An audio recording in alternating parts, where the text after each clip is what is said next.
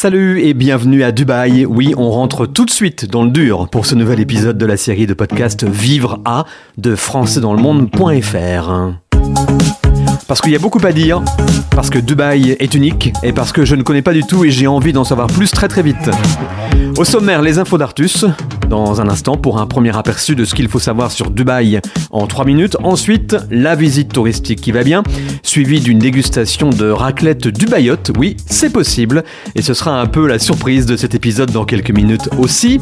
Et puis on parlera culture locale et de plein d'autres aspects de la ville également. Le tout grâce à notre guide de la semaine, Laura Vessier-Bréau, qui vit à Dubaï depuis 8 ans. C'est parti pour une demi-heure de dépaysement total.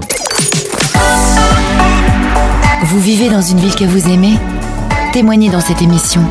Contactez-nous via la page Contact sur le site françaisdanslemonde.fr.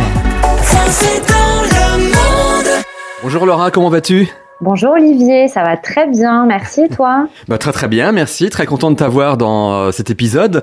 Bienvenue dans Vivre à Dubaï, nouvel épisode de notre série de podcasts euh, qui vous en dit plus sur les villes du monde les plus euh, plébiscitées par les Français expats. Mais bon, là c'est toi en fait hein, qui devrais nous souhaiter la bienvenue à Dubaï puisque ça fait à peu près 8 ans que tu y habites tout à fait, oui, bah, j'allais le dire. Bienvenue à Dubaï. Euh, oui, ça fait, euh, je vais fêter, pour être exact, mes 9 ans le 8 avril prochain. Wow. Ça commence à faire, le temps passe très vite. Déjà, le temps passe vite en général, mais il passe encore plus vite euh, à Dubaï. Alors, comment euh, t'es arrivé à Dubaï? Parle-nous euh, un peu de ton parcours. Alors, euh, moi, donc, je suis arrivée à Dubaï il y a 8 ans pour rejoindre mon amoureux, qui est maintenant devenu mon mari. Donc, je suis un peu euh, partie euh, par amour, disons. C'est une bonne raison. euh, voilà, donc j'ai rejoint euh, mon, mon, Sébastien. Et du coup, c'est comme ça qu'a démarré mon, mon, aventure et mon histoire, ma deuxième histoire d'amour, entre guillemets, avec les Émirats Arabes Unis et plus particulièrement avec Dubaï. D'accord, très bien. Bah, tu vas nous en dire plus tout au long de, de cette émission. tu vas donc nous guider dans, dans Dubaï pendant environ une demi-heure. Et on attend tous tes conseils, ton point de vue avec impatience. À tout de suite, Laura, juste après les infos d'Artus. Les infos d'Artus. Vivre à. Le tour de Dubaï en 3 minutes avec Artus, c'est maintenant. Salut Artus. Salut Olivier. En quelques décennies, Dubaï a connu une sacrée métamorphose. La ville est passée d'une petite bourgade d'émiratis à un écrin luxueux et verdoyant. Mais dans cette nouvelle émission, nous allons nous concentrer sur le havre de paix qu'est Dubaï pour plusieurs milliers d'expatriés. Située entre le golfe Persique et le désert du Carvide, une chose est sûre, la ville de Dubaï est très appréciée des étrangers. Figure-toi Olivier qu'à Dubaï, c'est près de 75% de la population qui est de nationalité étrangère. Ça représente plus de 7 habitants sur 10. C'est énorme. Côté euh, français, la diaspora tricolore se développe énormément, surtout euh, depuis la fin de la pandémie du Covid-19, au point d'atteindre l'année passée 25 000 personnes.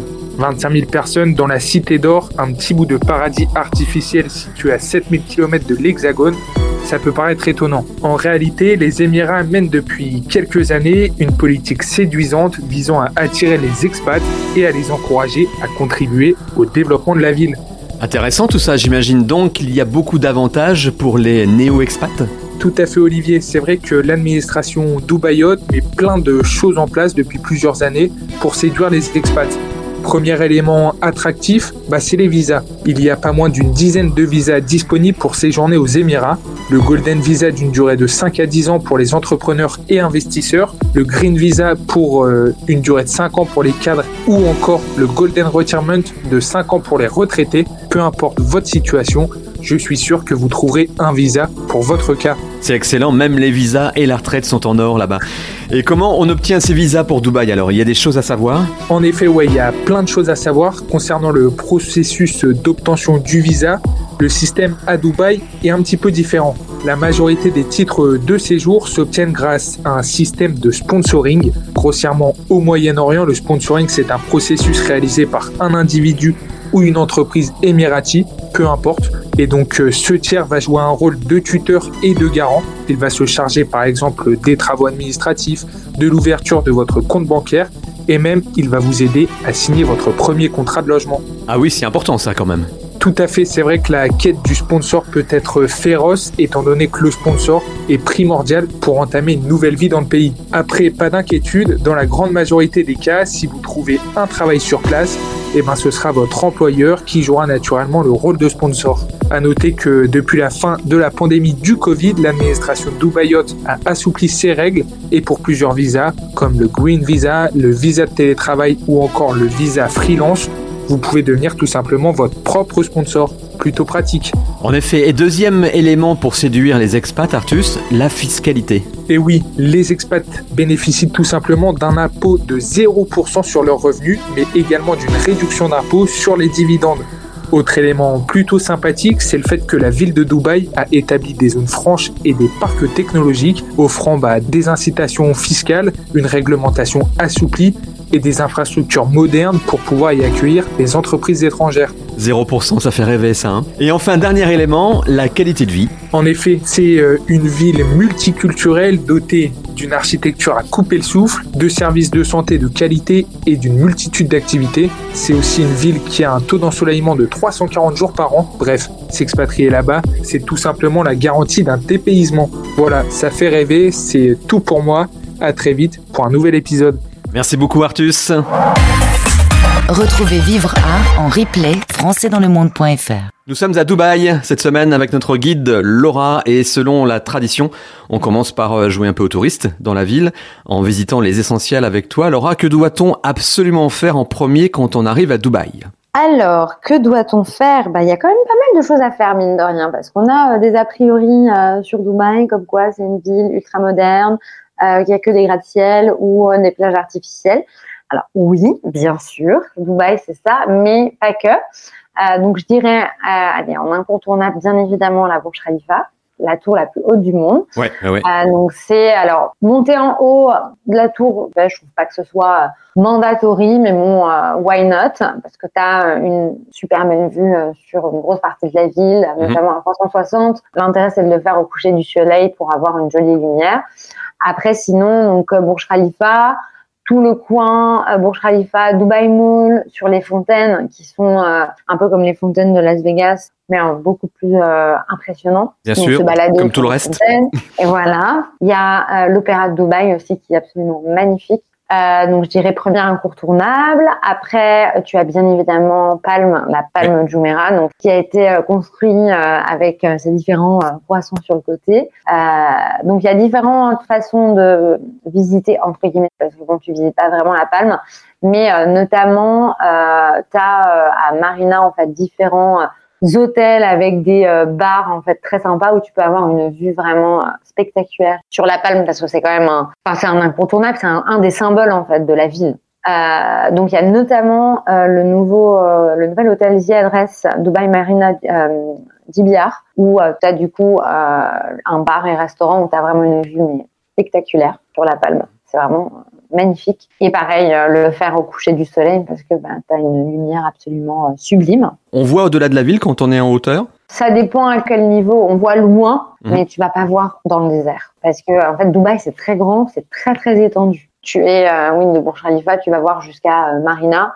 Mhm. Et après, si Marina, tu peux voir un petit peu au-delà de Jebel Ali qui est dans le désert, mais tu vas pas voir les dunes. D'accord. Donc, donc voilà. Après, autre incontournable. Donc là, je te donne vraiment les symboles qu'on a en fait quand on voit euh, Dubaï euh, à la télévision ou euh, en ligne. Mhm. Donc c'est le Burj Al Arab, un des hôtels emblématiques de la ville. Donc tu sais cette, ce bâtiment en forme d'espèce de voile en fait. Oui, bien sûr, oui, oui, oui. Un incontournable. Euh, donc là, par contre, pour accéder à l'hôtel, il faut avoir une réservation dans un des, soit dans un des beach clubs ou sinon dans un des restaurants, parce que sinon c'est fermé. En fait, tout le monde ne peut pas accéder à l'hôtel parce que c'est un hôtel ultra luxe. Donc, euh, donc voilà, mais tu peux le voir en fait euh, de la rue. Après, sinon, autre activité assez sympa à faire, c'est faire du bateau, louer un bateau et se balader du coup de marina et après suivre euh, toute la côte par toute la côte, ça permet d'avoir une jolie vue en fait euh, sur les différents points de la ville. D'accord. Donc ça c'est aussi très sympa à faire. Après, euh, autre incontournable, bon bah c'est le euh, Bourg Dubaï slash Vieux Dubaï, où tu as tous les souks en fait. Donc le Gold Souk, Spice Souk, Tu aussi euh, le coin où tu as tout ce qui est Al-Faidi, euh, où c'est vraiment voilà le, le, vieux Dubaï, tout le long euh, de la crique en fait, où tu peux prendre aussi un bateau, un vieux bateau, pour te déplacer d'une rive à l'autre et d'un souk à l'autre. Ça, c'est une info pour moi. Euh, donc, il y a encore, à l'heure où on parle, un vieux Dubaï. Et c'est vrai qu'on a, on a un peu du mal à s'imaginer un vieux Dubaï, parce que c'est quand même un, un quartier qui nous donne une idée de comment Dubaï était avant, vraiment. Alors, quand je dis vieux Dubaï, encore une fois, je mettre les guillemets. Ouais. Parce que faut rappeler quand même que Dubaï, c'est sorti de terre. Hein. Il n'y avait mm. rien, c'était du sable, du désert. Euh, les Émiratis euh, étaient aussi enfin, des Bédouins. Hein. Il y a de ça euh, voilà, très très longtemps. C'est vraiment une ville qui est sortie de terre. Donc on dit vieux Dubaï parce que c'est là en fait des premiers quartiers qui a été créé. Ouais. Ça s'appelle Bourg Dubaï. Donc c'est un coin où tu as une population, euh, tu as des gens en fait qui vivent. C'est plutôt le, le, quartier un peu euh, pakistanais, euh, philippins. Euh, et c'est là aussi où tu as les souks en fait de la ville. Donc je dirais pas que c'est authentique parce que bah, tu as toujours quand même des souks qui ont été construits, tu vois, un peu après en mode un peu plus moderne.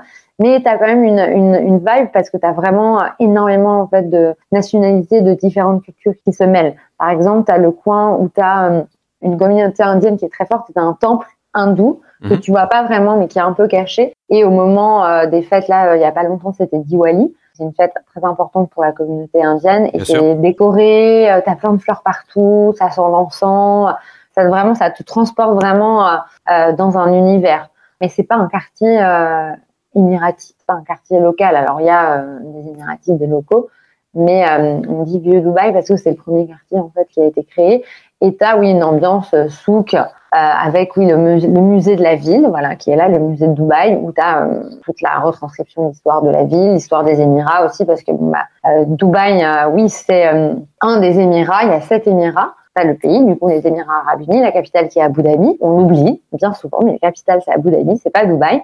Et après, tu as les autres Émirats. Et du coup, dans ce musée, l'histoire des Émirats Arabes Unis et notamment expliquer. Tu peux également, euh, euh, il y a deux trois restaurants euh, émiratis où tu peux manger des plats traditionnels par terre parce que bah, voilà ici on mange aussi par terre.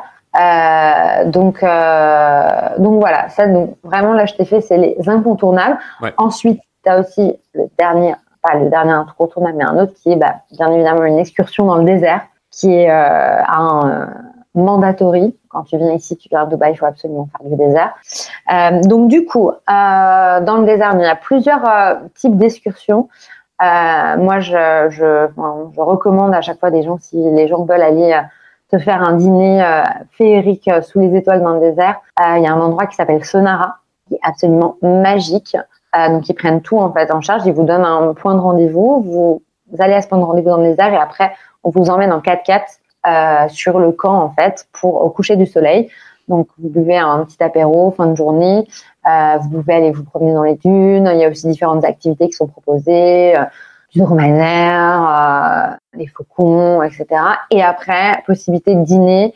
J'en dis pas plus, mais le, le spot est vraiment magnifique et il y a après des animations tout au long de la soirée et c'est vraiment magique. Donc Sonara, et ensuite, il y a euh, un autre organisme euh, que moi aussi j'ai fait personnellement, Platinum Heritage. Et là, c'est encore d'autres choses. Donc, ils proposent euh, notamment des tours dans des vieilles voitures Range Rover dans le désert, dans une réserve naturelle. donc, des petits tours dans les dunes. Il y a possibilité de voir des oryx notamment. des gazelles et après il y a un dîner euh, vraiment traditionnel arabe émirati dans un, dans un camp euh, hyper sympa avec un feu. Enfin, c'est vraiment très très beau. Et il propose également euh, des tours en montgolfière. Excellent. C'est aussi quelque chose qui est assez sympa à faire. Donc par contre, il faut se lever très tôt. en fait, ils viennent vous chercher et après on a une heure et demie de route, je hmm. crois, pour jusqu'au point de rendez-vous, pour ensuite embarquer et c'est au lever du soleil. Et après, il y a un petit déjeuner également qui est proposé dans le désert.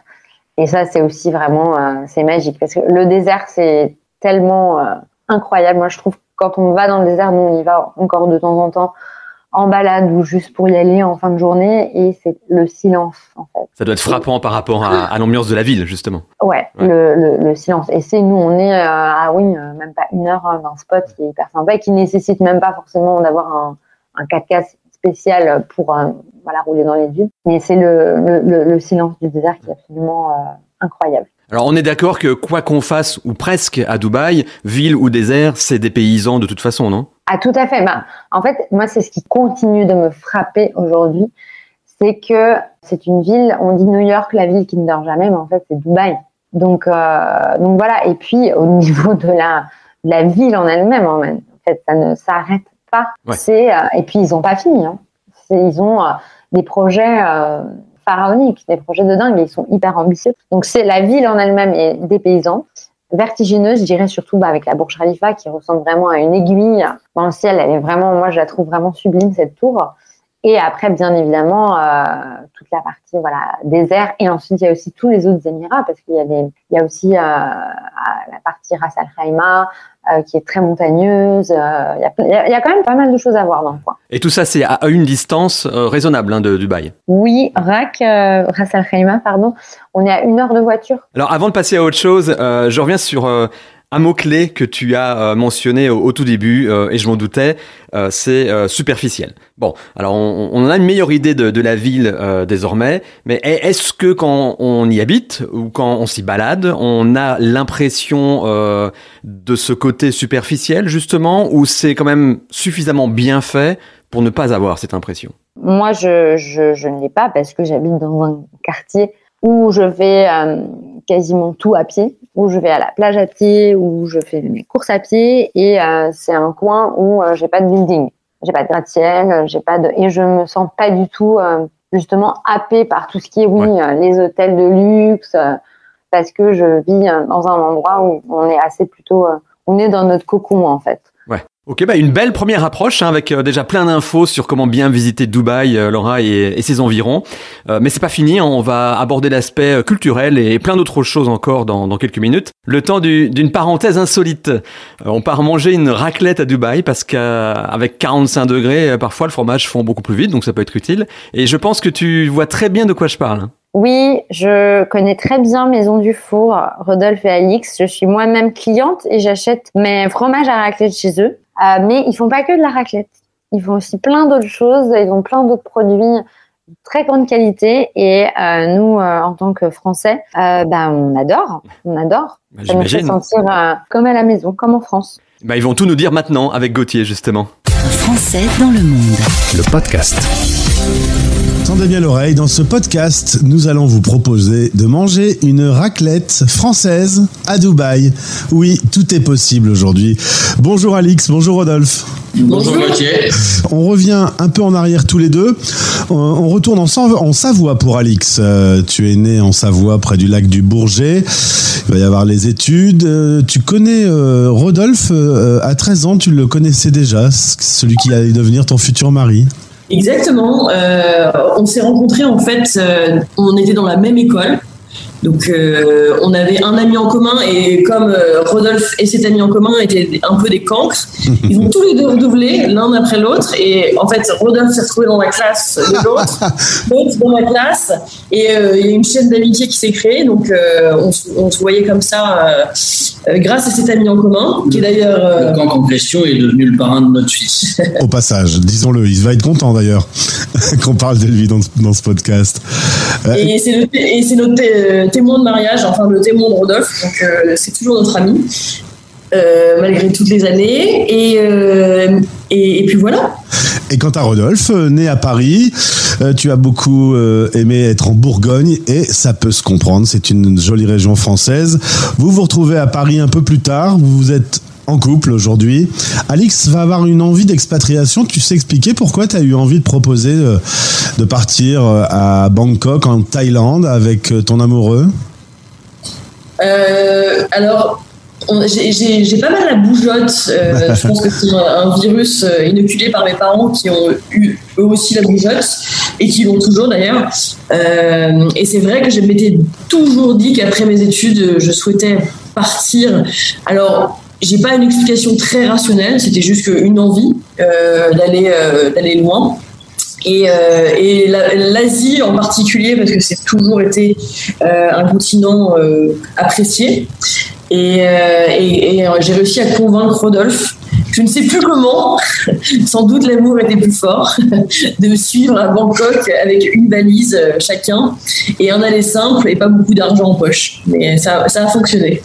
Et ça fait de bons souvenirs aujourd'hui. Exactement. Et qu'est-ce qui a fait que vous avez quitté la Thaïlande pour Dubaï? Alors, euh, c'est un peu moi qui ai dû, euh, entre guillemets, précipiter ça, mais euh, j'ai travaillé dans l'hôtellerie à, Bangkok, en Thaïlande, en, fait une beverage dans l'hôtellerie. Et puis, Bangkok est une ville, en fait, très, très avec un climat politique très instable euh, et régulièrement, tous les deux ou trois ans, un, un putsch militaire, des euh, euh, couvre-feu, etc. Donc le- le- l'hôtellerie, on a été complètement, on a énormément pâti et moi je me suis retrouvé sans boulot un peu du jour au lendemain à cause de ça. J'ai cru que j'allais retrouver tout de suite parce que je pensais que les manifestations ça durait pas, mais ça a duré des mois et même les offres, l'offre qu'on a pu me faire à un moment, on me l'a retiré en disant que finalement il n'y avait pas de, il y avait pas de position possible. Donc ça a accéléré un peu notre notre notre départ parce qu'à un moment il a fallu aller chercher ailleurs parce que moi je ne trouvais plus. Euh, et, euh, et voilà, et c'est dans ce contexte-là que euh, on a commencé à chercher dans quelle ville on pourrait aller où moi je trouverais un nouveau boulot euh, avec euh, plein de, nouvelles possibilités et où Alix pourrait elle-même aussi trouver quelque chose et qu'on ne se retrouve pas dans la situation inverse où c'est moi qui trouve et plus Alix. Alors, euh, si mes informations sont bonnes, au passage, je salue Tiffen, votre responsable com avec qui j'ai préparé cette interview. En 2016, Rodolphe, tu vas créer la maison du four avec deux F, petite entreprise. On commande en ligne et tu livres des produits français aux Français expatriés à Dubaï et aux autres, hein, tous ceux qui ont envie de bien manger, euh, grosso modo. Et tout ça va prendre une autre dimension pendant le Covid. Le Covid où on s'est tous retrouvés enfermés chez soi, euh, bloqués et contre toute attente. Et comme dans pas mal de business, Chic est aussi né euh, grâce au Covid, c'est une drôle de phrase, mais à l'occasion du Covid, il y a eu une explosion des ventes de la maison du four.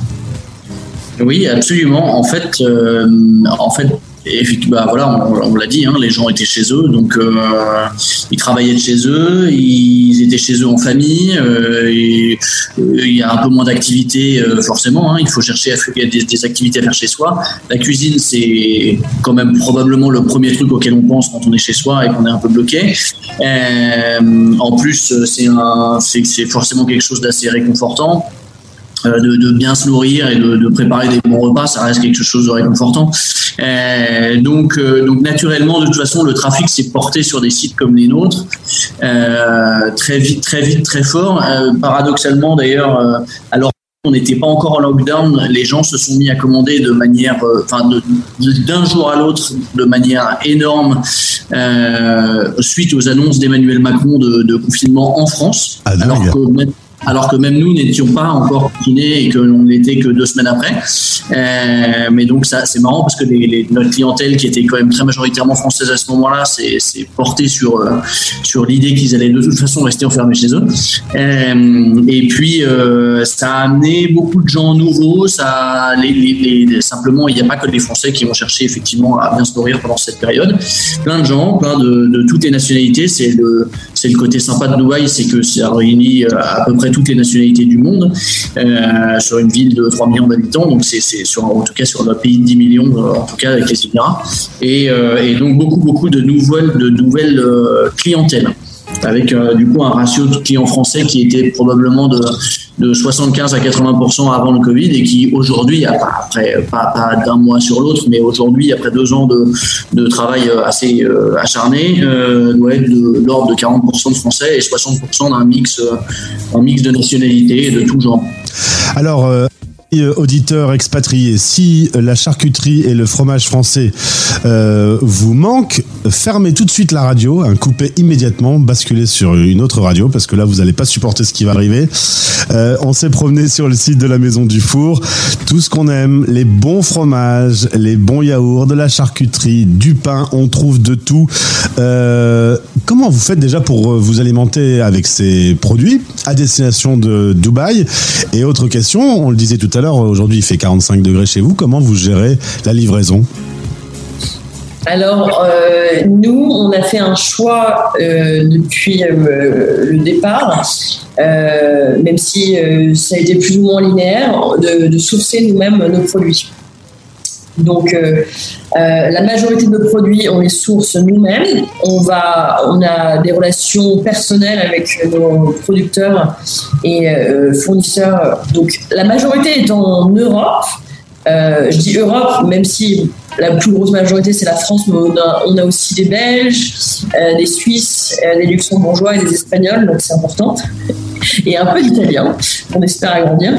Et, euh, et, on se fournit aussi localement, on travaille avec des entrepreneurs locaux. locaux. C'est important pour nous, ça, ça nous tient à cœur de travailler avec des gens ici. Euh, donc ça, c'est nous qui, qui sourçons nous-mêmes et on gère la logistique avec un importateur euh, assez connu qui s'appelle Bolloré, euh, qui s'occupe de nos shipments. Donc on a des shipments aériens et maritimes. Et pardon, excuse-moi, tu m'avais dit la deuxième question. Et la deuxième, la deuxième étape, c'est quand vous livrez chez, chez le client. Ah je suppose que vous avez tout un système pour garder tout ça au frais. Oui, en fait, ça, ça a toujours été plutôt facile. C'est vrai que c'est une question qui a été très récurrente chez nos clients. On n'a jamais tellement de soucis. Euh, on s'est équipé de, camions euh, bien, franch, euh, bien franchouillards, le petit forestier, avec un bon système de réfrigération et de congélation. Donc, on a même des produits surgelés. Donc, ça, c'est pas un souci pour nous. et après, notre transporteur, le Bolloré, depuis la France, il gère ça avec des températures positives ou négatives en fonction du produit. Euh, on récupère ça dans un ballon réfrigéré, dans un euh, frigo freezer euh, et on livre avec des camions équipés pour. Vous êtes installé dans un quartier industriel en plein centre de Dubaï. c'est Alcos, c'est ça? Oui, absolument. C'est, une zone un peu à part parce que c'est une zone de hangar, en semi ou petite industrie, plutôt storage, et, et, qui est en plein milieu de Dubaï. Et il y a 13 salariés maintenant. 13 salariés, plus nous deux, euh, Alix et moi, exactement. 15 personnes en tout. Eh ben la maison du four euh, s'est agrandie. Absolument. On espère que ça va continuer. C'est normalement supposé passer plutôt euh, aux alentours de, 19 personnes d'ici la fin de l'été. Alix Rodolphe, la France est quand même un peu loin. vous la suivez du regard, vous suivez son actualité, vous écoutez sa musique, ou, ou, finalement vous vous êtes complètement intégré au rythme de Dubaï?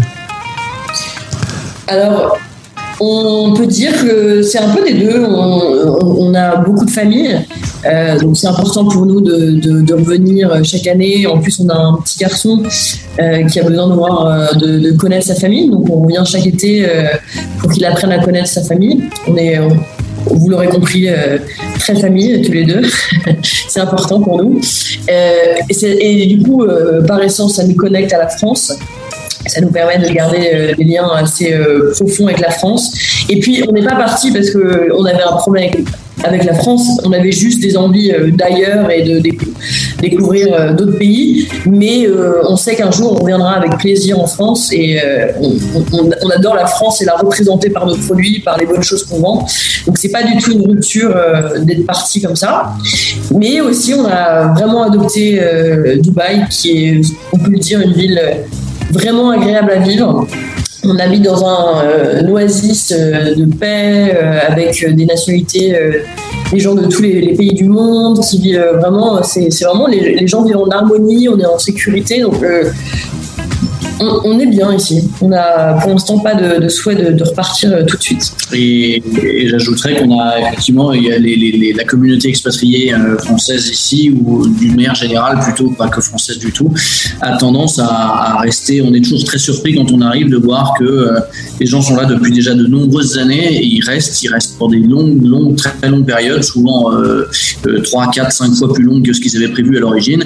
Et, et, on se fait du coup de vrais cercles d'amis au fur et à mesure du temps.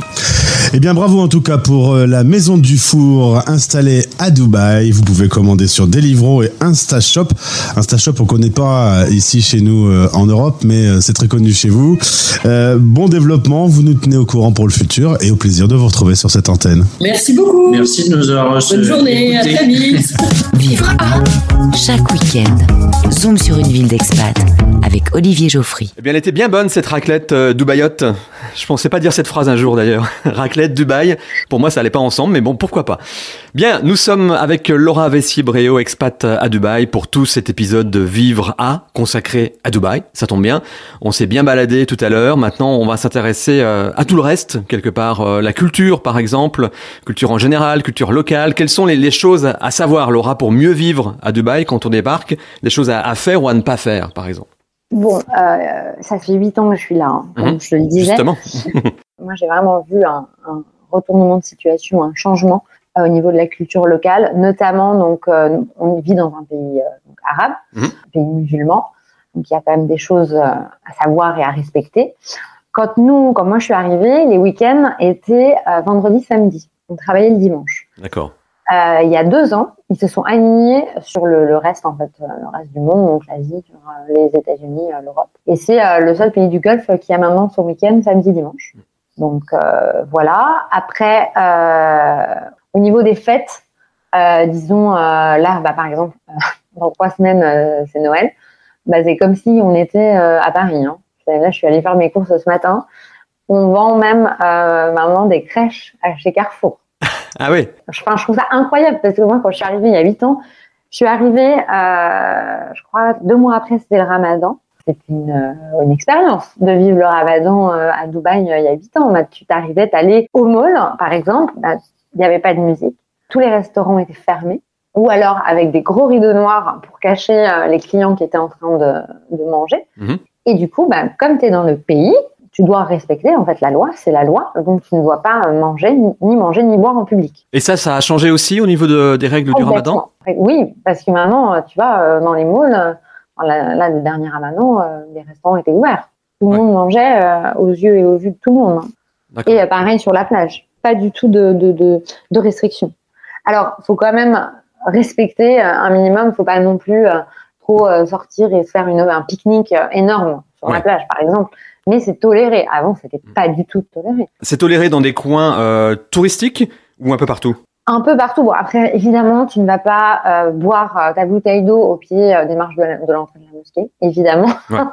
Donc une ouverture à ce niveau-là et puis peut-être aussi euh, un meilleur alignement euh, pour le business. Ah, bah, définitivement, bien sûr. Bah, en plus, là, euh, là, cette année, le ramadan, ça tombe au mois de mars. Ouais, c'est ça. Donc, Mhm. c'est pleine saison touristique. Donc, bah oui, ils sont aussi obligés de s'aligner euh, là-dessus parce que bah, Dubaï vit du tourisme. J'allais te demander justement, moi, tu as changé un peu ton attitude depuis que tu es arrivée euh, à Dubaï en, tant que femme? Franchement, j'ai. Bah, euh, Dubaï fait partie d'un des pays les plus euh, les plus safe au monde en général. Et en tant que femme, il y avait un- une étude qui était sortie. Euh, moi, je n'ai jamais eu un problème. Je ne me suis jamais sentie en quelconque danger euh, dans un taxi pareil. Je me suis jamais sentie mal à l'aise. Euh, je me suis toujours habillée comme je voulais, tout en respectant bien évidemment euh, Bien sûr. Pareil, dans un mall, euh, en tant que fille, tu vas pas habiller en mini short euh, ultra court dans un mall. Non, tu t'habilles en fonction d'homme, mais non, je me- à aucun moment je me suis sentie mal à l'aise ou mal, et ça n'a pas de prix. Et par rapport au, au travail, tu travailles toi pour des clients euh, Dubaïote ou, ou pas ou, Et si c'est le cas, que- comment ça se passe? Est-ce a là aussi il y a des choses euh, à savoir euh, pour euh, pour mieux faire du business hein, Soyons honnêtes avec eux. Ou c'est quand même assez ouvert là aussi? Alors moi, donc, donc j'étais, euh, je suis euh, indépendante, je suis freelance depuis deux ans maintenant. Avant, j'ai travaillé en agence de com. Donc j'ai jamais vraiment travaillé avec des, des. D'accord. Je- J'en connais, j'ai côtoyé, mais en direct, direct, non. Euh, en revanche, j'ai travaillé beaucoup avec d'autres pays du Golfe, notamment l'Arabie Saoudite. Euh, mais moi, là, mes clients principaux, donc, ce sont des startups qui ont été montées par des expats et euh, pas mal de, de, de clients français ou francophones. D'accord. Qui sont basés à Dubaï euh, eux-mêmes ou qui, qui Oui, sont un petit qui sont basés à Dubaï. Peu, j'ai des clients qui sont basés à Dubaï ou Mhm. euh, sinon j'ai des clients qui sont en France ou autre part en Europe. Et monter ton entreprise sur place, ça a été compliqué? Très simple. Surtout moi, je vends des services. J'ai pas de point de vente, j'ai pas de, de stock, euh, j'ai pas donc c'est très facile. En une heure, en une Ouais. heure. C'est ça aussi la beauté euh, de ce pays, c'est que, euh, enfin, tout est fait en fait pour euh, se faciliter les choses. J'ai euh, une licence en fait, une licence freelance qui me permet de pouvoir exercer mes services comme je veux et de pouvoir facturer. Alors imaginons euh, un de nos auditeurs, une de nos auditrices euh, se dit en, en nous écoutant, euh, j'ai vraiment envie de m'expatrier là-bas, ça, ça me correspond, c'est ce que j'ai envie de faire, euh, c'est ma prochaine étape. Est-ce que toi tu as des conseils par rapport à quand tu es euh, arrivé toi-même, euh, il y a huit ans, de, de choses à connaître, de, de démarches qu'il faut absolument faire, des choses à, ne pas faire encore une fois? Est-ce que tu as des conseils, des évidences à, à donner à ceux qui voudraient faire la même chose que toi? Dubaï, soit on aime, soit on déteste. Moi, euh, ça a été euh, compliqué au début parce que euh, moi, je suis arrivée sans boulot en fait. Mhm. Et j'ai eu beaucoup de mal à trouver un job. Et à l'époque, donc moi, je j'étais pas mariée, donc j'avais pas de visa. Et à l'époque, un visa touriste, c'était un mois. Donc, je devais sortir du pays tous les mois. Donc, ce qui faisait qu'on allait en Oman tous les mois, même juste pour passer la frontière et pour re-rentrer, pour que je puisse rester dans le pays. Et il fallait sortir du pays combien de temps? Pour que ça soit validé Juste, euh, même euh, deux minutes. Enfin, c'est juste Ah oui. pour en fait, re- oui, oui, oui. Moi, je, je te dis, je- soit on partait en week-end en Oman, ou sinon on faisait juste l'aller-retour à la frontière parce qu'on est à une heure et demie. euh, D'accord. euh, C'était juste en fait pour avoir mon tampon euh, sur le passeport et pour Ouais. pouvoir revenir. Donc euh, voilà. Et puis bon, après, j'ai ouais, j'ai eu un, un peu de mal à trouver un boulot qui me plaisait, à me plaire aussi à Dubaï. C'était difficile. ma famille me manquait. Donc en fait, ça dépend vraiment dans quelles conditions vous venez. Euh, si vous venez seul, si vous venez en couple ou si vous venez en famille avec des enfants. Voilà, c'est pas la même expatriation du tout. ouais. Euh, c'est pas les mêmes, euh, voilà, c'est pas les mêmes expériences. Ça dépend aussi dans quel domaine en fait, quelle industrie. Mm. Chaque industrie est différente et euh, ça recrute dans tel secteur, mais ça recrute pas dans l'autre. C'est beaucoup plus concurrentiel dans certains secteurs, moins dans d'autres. Donc il y a tout ça vraiment à prendre en charge. Donc en fait, il faut vraiment bien se renseigner. Il faut déjà venir avant, voir si bah, la ville vous plaît. Euh, venir aussi à une bonne période, ne pas venir en plein été, ne pas venir en plein mois de juillet, parce que sinon, alors là, c'est clair que c'est même pas la peine. Euh, donc voilà, il y a plein- vraiment quand même des choses à savoir, se renseigner. Il y a plein de groupes euh, Facebook euh, sur euh, les différents médias francophones. Il y a le petit journal Dubaï. euh, La radio des Français dans le monde. oui, pardon, c'est vrai aussi. Euh, donc euh, donc voilà. Ok, ben Laura, je te remercie beaucoup d'avoir partagé toutes ces infos avec nous. Euh, une euh, question, euh, la dernière en, en ce qui me concerne, que je pose souvent. Euh, quels sont tes projets pour les prochaines années? Rester à Dubaï? Partir ailleurs? Ou t'es plus en mode euh, on verra bien ce qui se présente? Euh, alors euh, non, pour l'instant on a prévu de rester à Dubaï et à la fois on verra bien ce qui se présente.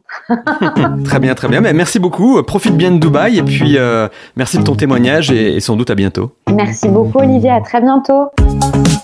Eh bien pour moi cet épisode de Vivre à Dubaï est une bonne nouvelle en quelque sorte.